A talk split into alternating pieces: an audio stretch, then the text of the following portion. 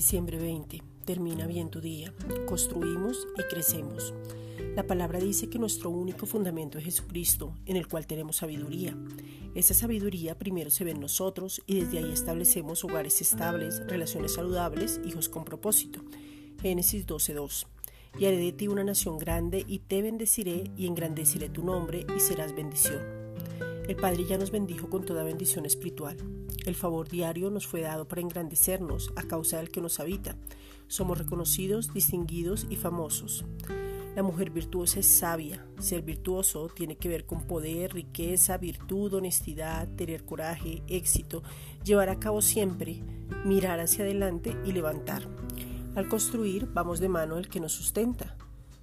Nuestra mente y corazón nos hacen ver el sol de justicia. Solo Él te puede dar la fuerza y el poder para cumplir el propósito.